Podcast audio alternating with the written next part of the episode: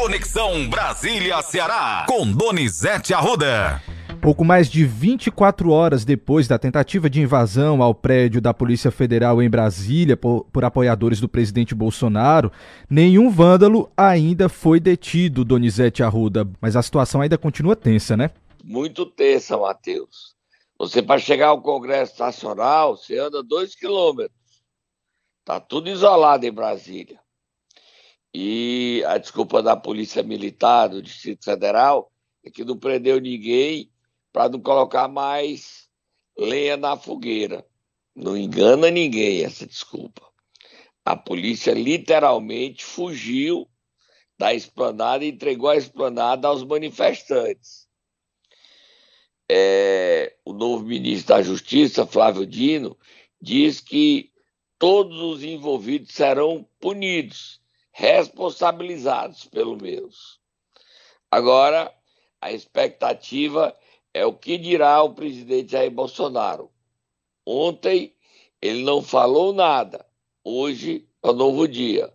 Só que a revolta e a repercussão negativa do episódio pode inibir novos atos, mas os prejuízos são muito grandes. Ônibus, carros, prédios destruídos, tudo isso. E diferente de muita gente que diz que tinha infiltrados, a polícia do Distrito Federal diz que era quem fez isso foi aquelas pessoas que estavam de frente ao quartel do Exército da Polícia Militar, do, do Polícia do Exército. A Polícia Militar não fez nada. Então são pessoas que já estão identificadas. Todas, todos os agressores já sabem nome, e já tem identidade de cada um. Se quiser fazer algo, faz. Mas só no governo Lula. O Lula mandou acabar os protestos. É, as Forças Armadas, tão logo ele assuma. A página, Matheus. Vamos virar a página e falar também de outro assunto que movimentou nas últimas horas, que foi a confirmação do nome de Aloysio Mercadante para presidir o BNDES, Donizete. Movimentou demais o mercado financeiro, né? Essa decisão de Lula. Desagradou o mercado financeiro. Mas a gente tem o Lula falando sobre isso. Desagradou. É um nome que não une. Mercadante é impressionante. Ele levou o impeachment da Dilma e está de volta. É impressionante. Ele é muito rejeitado. Ninguém defende Mercadante. Parte do impeachment da Dilma é o trabalho errado de Mercadante. Mas vamos ouvir o Lula falando. Eu, Aloysio Mercadante, vi algumas críticas sobre você, sobre boatos que você vai ser presidente do BNDES. Eu quero dizer para vocês que não é mais boato. Aloysio Mercadante será presidente do BNDES. Nós estamos precisando de alguém que pense em desenvolvimento, de alguém que pense em reindustrializar esse país de alguém que pense em inovação tecnológica, de alguém que pense na geração de financiamento ao pequeno, ao grande, ao médio empresário, para que esse país volte a gerar emprego. E nós queremos dizer ao mundo inteiro: quem quiser vir para cá, venha. Tem trabalho, tem as coisas para vocês irem fazer, tem projeto novo para investimento, mas não venham aqui para comprar nossas despesas públicas, porque elas não estão à venda. E o nosso país vai voltar a ser respeitado com soberania.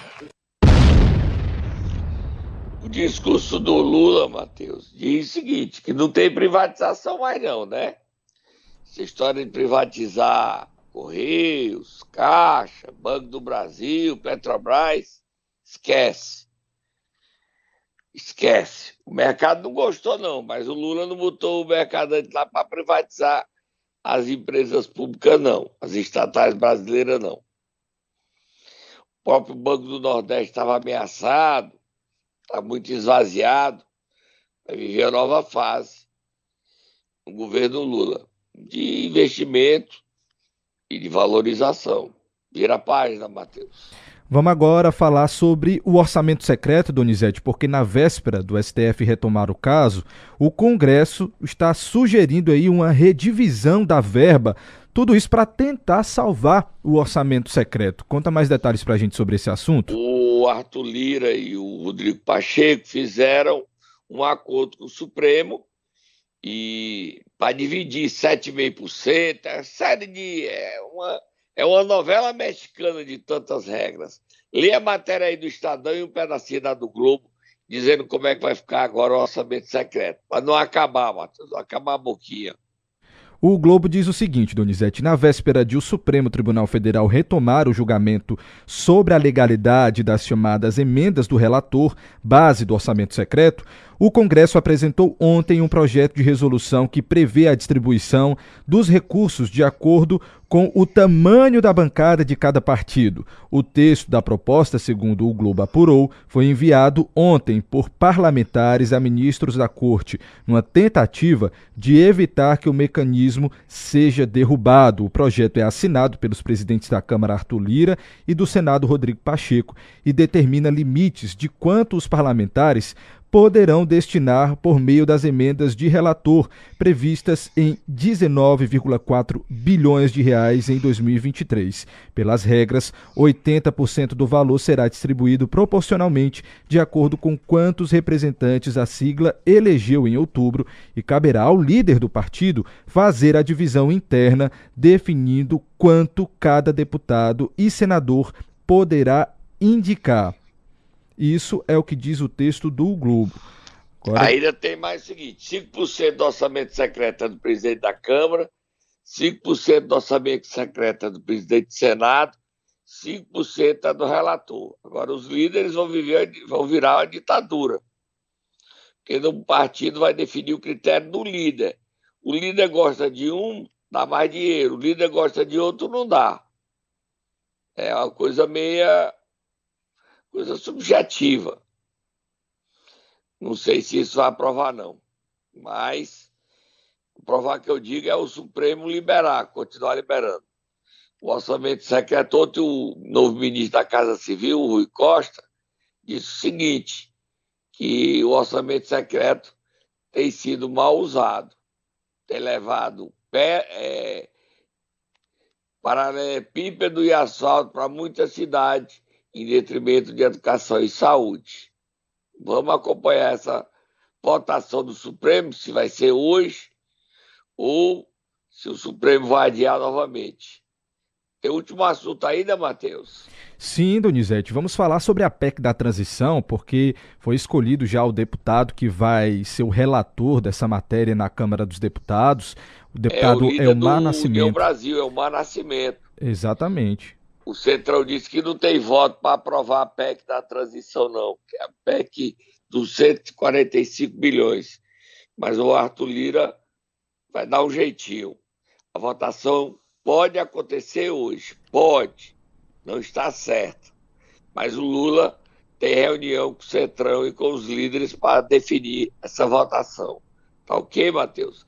Se votar hoje, amanhã a gente conta todos os detalhes aqui no programa. Vamos dar uma paradinha? Vamos tomar um suquinho? Vamos sim, vamos tomar um suquinho hoje de goiaba, Donizete, que a gente tá precisando aumentar a imunidade. A Covid tá batendo na porta aí, o negócio tá sério, viu? Tá se cuidando, né? Tô sim, vamos beber o suquinho vamos, de goiaba. Sim. Momento Nero! A gente vai acordar quem hoje, Donizete Arruda? Nunca mais tinha acordado ele, o Procurador-Geral de Justiça, Manuel Pinheiro, mas por coisa boa, Matheus. Coisa boa, vamos acordar ele.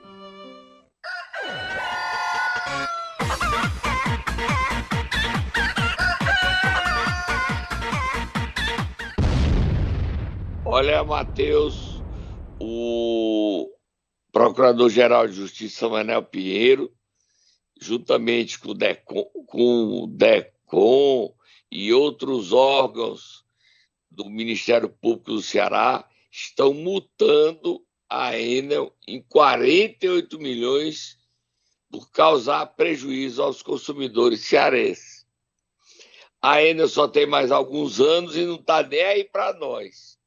O negócio da Enel é tomar, é tirar, é levar dinheiro para o exterior onde se encontra o dono da Enel. Vamos ouvir o que diz o procurador Manuel Pinheiro sobre esse caso, Matheus. estima uma forma de compensação, de indenização ao conjunto dos consumidores do Estado do Ceará. E o pedido dessa ação civil pública é que a, a Enel seja condenada a pagar 48 milhões de reais como dano moral coletivo. É um conjunto de providências que visa fortalecer uh, os órgãos de fiscalização, melhorar as cláusulas do, do, do contrato de concessão de energia elétrica para proteger os interesses dos consumidores de energia elétrica em nosso estado e proteger a economia do estado do Ceará. Forte, Matheus. Parabéns, aplausos para o procurador Manuel Pereira. Tem aplauso aí para ele, Matheus? Vamos ter aplausos sim, Donizete. Inclusive, enquanto a gente coloca os aplausos, dizer que a Enel, ela se manifestou, tá? Ela já falou sobre esse assunto. Vamos ver o que, é que ela diz. Ela disse o seguinte, em nota, tá, Donizete? Ela disse que não foi notificada oficialmente sobre essa decisão aí do Ministério Público. A concessionária afirmou ainda que cumpre as obrigações contratuais estabelecidas pela União Federal e que trabalha pela qualidade do fornecimento de energia no Estado. E, segundo a Enel, as tarifas de energia são definidas pela Agência Nacional de Energia Elétrica, a ANEEL, inclusive por conta dessa crítica aí do aumento da energia elétrica, do valor da energia elétrica, Donizete. É, a Enel tentou falar bonitinho, mas não engana ninguém mais não, viu, Matheus? Não dá para acreditar na Enel, não. Inclusive, pode ah, ser aberta uma CPI, tá? Contra ela. Ah, é o que deseja o deputado Fernando Santana. Vamos ouvi-lo. CPI na Assembleia Legislativa. O mínimo é que a Assembleia indique uma CPI né, lá na casa do povo cearense para apurar ainda mais, aí, aí com poder de investigação, é, todas essas reclamações que a gente tem é, escutado aqui pela Aí é só o seguinte, fora ainda, vá para casa, vá, vá para outro canto, vá perrear outras pessoas, vá, outro país. Vocês já deram. Ninguém aguenta mais a Enel, não. Pacientemente, não e o deputado Fernando Santana, ao defender a CPI, a gente espera que a Assembleia toda endosse essa CPI e enquadre a Enel, que chega da Enel cobrar caro e oferecer um serviço de péssima qualidade. É, quer faltando, cai poste, falta energia, e ela sempre com a desculpa na ponta da língua, e o consumidor se arrebentando. Chega da Enel enganar o povo cearense. Chega da Enel pisar na gente. Tá bom. Chega, basta. Vira a página, Matheus. Vamos virar a página, Donizete, e falar sobre o convite que o presidente Lula fez a Camilo Santana, senador eleito aqui pelo Ceará, para ser ministro no seu governo. Como é que está essa situação depois que a gente repercutiu aquela matéria do Globo aqui ontem, deu o que falar, né? Deu sim. Olha, só tá Moab Fogo do Muturo, Matheus. Moab, Moab, vai, Gleice, Moab.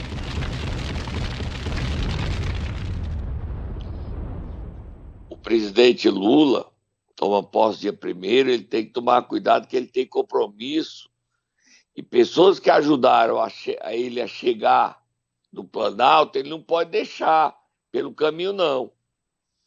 Falo de Simone Tebet, que ontem reapareceu no CCB, CCBB, e da governadora Isolda Sela. O MDB não indica a Simone. O Lula tem que indicá-la por critério pessoal. E a Isolda Sela, a bancada federal do PT, veta a Isolda. Segunda-feira, quando Camilo chegou de Israel e conversou com Lula em Brasília, segunda-feira, hoje é quarta, não é isso, Matheus? Hoje é dia é quarta, 12. exatamente. Hoje é, hoje é 14, segunda, isso, dia 12. Dia 12. Lula convidou Camilo, deu uma rasteira a Isolda Sela e convidou Camilo para ser ministro da Educação. Por isso que Isolda entrou com ele no, no TSE com aquela cara fechada. Ela já sabia que tinha levado uma rasteira, que tinha sido apunhalada pelas costas e que tinha sido vetada pelo PT, pela bancada do PT na Câmara. Camilo disse ao presidente Lula que não poderia assumir a educação. Agora, outro ministério Camilo pode discutir. Ele queria que a Isoda fosse para a educação e ele ser ministro das cidades ou do desenvolvimento regional. A vaga de desenvolvimento regional não é do PT. Cidade, sim. Então, Isolda foi vetada e hoje a chance dela ser ministra é bem pouca. Ontem, José Guimarães e o deputado Zé Ayrton Cirilo negaram o veto ao nome da Isolda. Quem quer ser ministro da Educação é o mineiro Reginaldo Lopes. Se Lula não nomear a Isolda para a educação, Lula mostra que age traiçoeiramente, porque a Isolda foi determinante para a vitória dele no Ceará para a vitória de Eumano também. Isolda serviu para garantir a vitória do PT, mas Isolda não serve para ser ministra. Lula convida, é traiçoeiro, convida Camilo. Quem entende da educação, presidente Lula, é Isolda. Quem é bom nessa área é Isolda. Mas é o velho preconceito contra a mulher, né, presidente Lula? Aí a Isolda não pode ser nomeada ministra. O senhor convida o Camilo. Ele é que teve dignidade de não aceitar. Porque se ele aceitasse, ele também seria chamado, como o senhor está sendo, de traiçoeiro, de da rasteira de mulher. Vamos ouvir Guimarães e José Aito negando que tenham vetado o nome de Isolda, Matheus. Não estou participando e nem acompanhando essa questão do Ceará. Segundo, tenho pela professora Isolda o maior respeito. Não estou fazendo, se alguém está, não sou eu, nenhum movimento para ela ser ou não ser ministro, porque quem escolhe ministro é o presidente Lula. Eu não tenho nada a ver com esse movimento. Dizer que essa polêmica né, sobre a indicação da Isolda e o nome do Reginaldo Lopes, que é o líder do PT para a educação, não há nenhuma contradição, nem muito menos veto ao nome da Isolda, porque o nome que a bancada do PT apoiou do Reginaldo Lopes foi em função da sua caminhada já anterior e um trabalho bem antes voltado em defesa da educação brasileira, Inclusive o Reginaldo é autor do Estatuto da Juventude e a bancada é, que foi sugerida pelo Núcleo de Educação do PT se manifestou né, no apoiamento à indicação do nome dele para o Ministério da Educação. No entanto, tem o nome também da nossa governadora Isolda Sela, né, o Camilo Santana, ex-governador, nosso senador, que são nomes credenciados que têm todas as condições de ocupar qualquer pasta no Ministério. Portanto, não houve e nem haverá nenhum tipo de veto ao nome da Isolda, que é uma governadora que é reconhecida pelo trabalho na educação, a sua dedicação, o seu compromisso. A Luciane Lins, que teve o voto também para indicar Reginaldo e vetar a Isolda, não falou nada. Agora, a Isolda Sela está calada. Hoje ela tem eventos que ela vai ter. Hoje, teu pai aqui da sexta-feira com o Elmano. A gente vai esperar que o Elmano saia em defesa da indicação de Isolda Sela para ministra da Educação. Esperar também que Camilo volte a defender publicamente o nome da Isolda, porque a Isolda foi leal ao PT. Ao ser traída pelo PDT, Isolda foi leal a Camila e ao PT e à candidatura de Eumano e de Lula. E o que Lula está fazendo não é certo, não é correto, é trairagem. E ninguém está aqui para apoiar faca nas costas. Triste esse episódio da escolha de Isolda Sela para o Ministério da Educação. Hoje a chance dela ser ministra é zero. Mas essa repercussão negativa, espera-se que Lula mude de ideia, porque ele não está traindo só a Isolda, ele está traindo a Isolda e está traindo a Simone Tebet. E ao iniciar o seu mandato como traidor das mulheres, pega mal, hein, presidente Lula? Pega mal. Para quem chega querendo ser diferente de Bolsonaro, tá fazendo igualzinho. Igualzinho. Vira a página, Matheus é o seguinte: esse assunto também vai dar o que falar, porque governadores eleitos e reeleitos se, re, se reuniram na última segunda-feira com a presidente do Supremo Tribunal Federal, a ministra Rosa Weber. O assunto, é claro, é são os processos que tramitam na corte que impactam na arrecadação de impostos estaduais. Inclusive, muito provavelmente, a gasolina seja retirada do item, né, como item essencial dessa lista, e se for, Donizete, vai aumentar o preço da gasolina de novo. E a inflação volta. E essa matéria está sendo votada hoje no Supremo Tribunal Federal com o relator Gilmar Mendes. O deputado Danilo Forte explica que sua lei pode ser anulada hoje pelo Supremo Tribunal Federal. E é preocupante. Vamos ouvi-lo?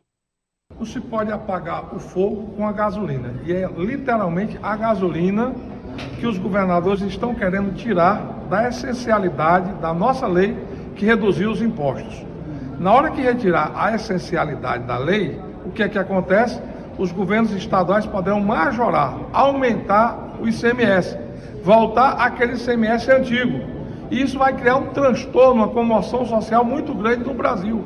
Porque se tem uma conquista que todos nós nós estamos felizes com ela, foi conseguir reduzir o preço da gasolina, foi conseguir reduzir o preço da energia, foi conseguir diminuir o preço da telefonia celular. E agora, os governadores, com essa ação no Supremo, que vai ser julgada amanhã, dia 14, podem, de novo, conseguir tirar a gasolina e tirar a energia da essencialidade. Nós não podemos permitir isso. Foi o Congresso Nacional que votou. É uma lei constitucional reconhecida pelo próprio Supremo Tribunal Federal e que não pode abrir essa exceção, porque na hora que abrir essa exceção é ligar a chave da volta da inflação. Preocupante, Donizete. E a votação é hoje, hoje é 14, isso foi gravado no final da tarde de ontem e hoje é a votação no Supremo. Vamos terminar aí com alguns assuntos sobre eleições em câmaras municipais, Matheus. Solta a fogo do muturo. Primeiro dá parabéns lá ao prefeito de Maranguape, Atila Câmara, que elegeu, sem muito barulho, com a articulação de Paulo Neto, que é o seu articulador político, o novo presidente da Câmara de Maranguape, Valber Menezes, era secretário de Agricultura, sem briga. Ele disse que foi eleito à Câmara e o Poder Executivo e Legislativo tem uma relação harmônica, como estabelece a Constituição. E Valber Menezes disse que a Câmara de Maranguape trabalhará para aprofundar ainda mais a relação entre o povo e o poder executivo para que a vida das pessoas melhore. Mas não é só notícia boa, não. Em Grangeiro, o atual presidente da Câmara, Paulo Anderson, que não conseguiu formar uma chapa, são nove vereadores, ele só tem três votos, e para lançar a chapa precisa de quatro, não quer aceitar a inscrição da chapa que vai ser a nova direção da mesa diretora da Câmara de Grangeiro. Francisco Cassiano, desde sexta-feira, quer escrever sua chapa. Mas Paulo Anderson, que perdeu, que é contra a unidade das forças políticas de Grangeiro para resgatar o município, depois da morte do prefeito. O prefeito Paulo, presidente Paulo Anderson, ficou assustado com a união de doutor Gudi, doutor Soares, prefeito Chico Clementino para eleger uma mesa diretora única, se isolou e diz: não quero não, não quero não, não aceita não. Aceite, que dói menos.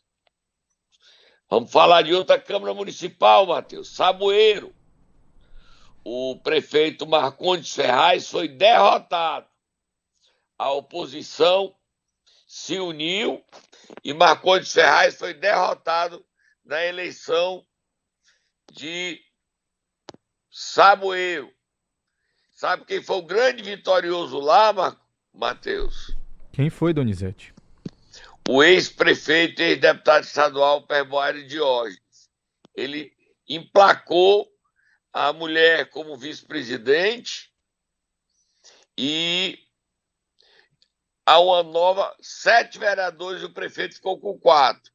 A atual presidente Fabrícia do Flamengo ficou com o Marconi, perdeu a reeleição. Foi eleito é, o vereador Gilson da Barrinha. Foi eleito. Pebore Diógenes é o grande vencedor dessa articulação. Tá? A atual presidente foi derrotada. Certo? Ok. E para terminar, uma última informação de Câmara Municipal. Horizonte. Horizonte é, foi eleita uma nova mesa diretora na Câmara de Horizonte. Certo? Certo. Quem foi eleito lá, Donizete? Foi o Diogo que foi eleito. Diego, Diogo né? foi eleito. Ele era vereador. Diogo ou Diego, Lula. Donizete? Acho que é Diego, Diego, Pinheiro, né? Diego, Diego, Diego. Obrigado, Matheus. Diego foi eleito. Ele era vereador ligado ao Nezinho, mas se opôs, fez uma reunião e se aliou à oposição, que é li- liderada pelos prefeitos Arcelon Gonçalves de Eusébio Bruno Gonçalves de Aquiraz. E aí, quando ele se aliou, o Nezinho não lançou chapa, porque disse que não ia se envolver, e o Diego foi eleito, apoiado por todos. Todos apoiaram o Diego. Eleito presidente, ele tem uma missão: descobrir que é o mandante do assassinato do vereador Franzé do hospital. Até hoje ninguém sabe quem mandou matar ele. Essa é a missão dele: descobrir o mandante desse crime. Tá? Você está vendo aí várias eleições, várias eleições é, acontecendo e que definem o futuro dos municípios. Relação entre o poder executivo e o poder legislativo. Tá bom, Matheus? Tá Tô bom, indo Donizete. embora. A gente volta amanhã. Até Tá? amanhã.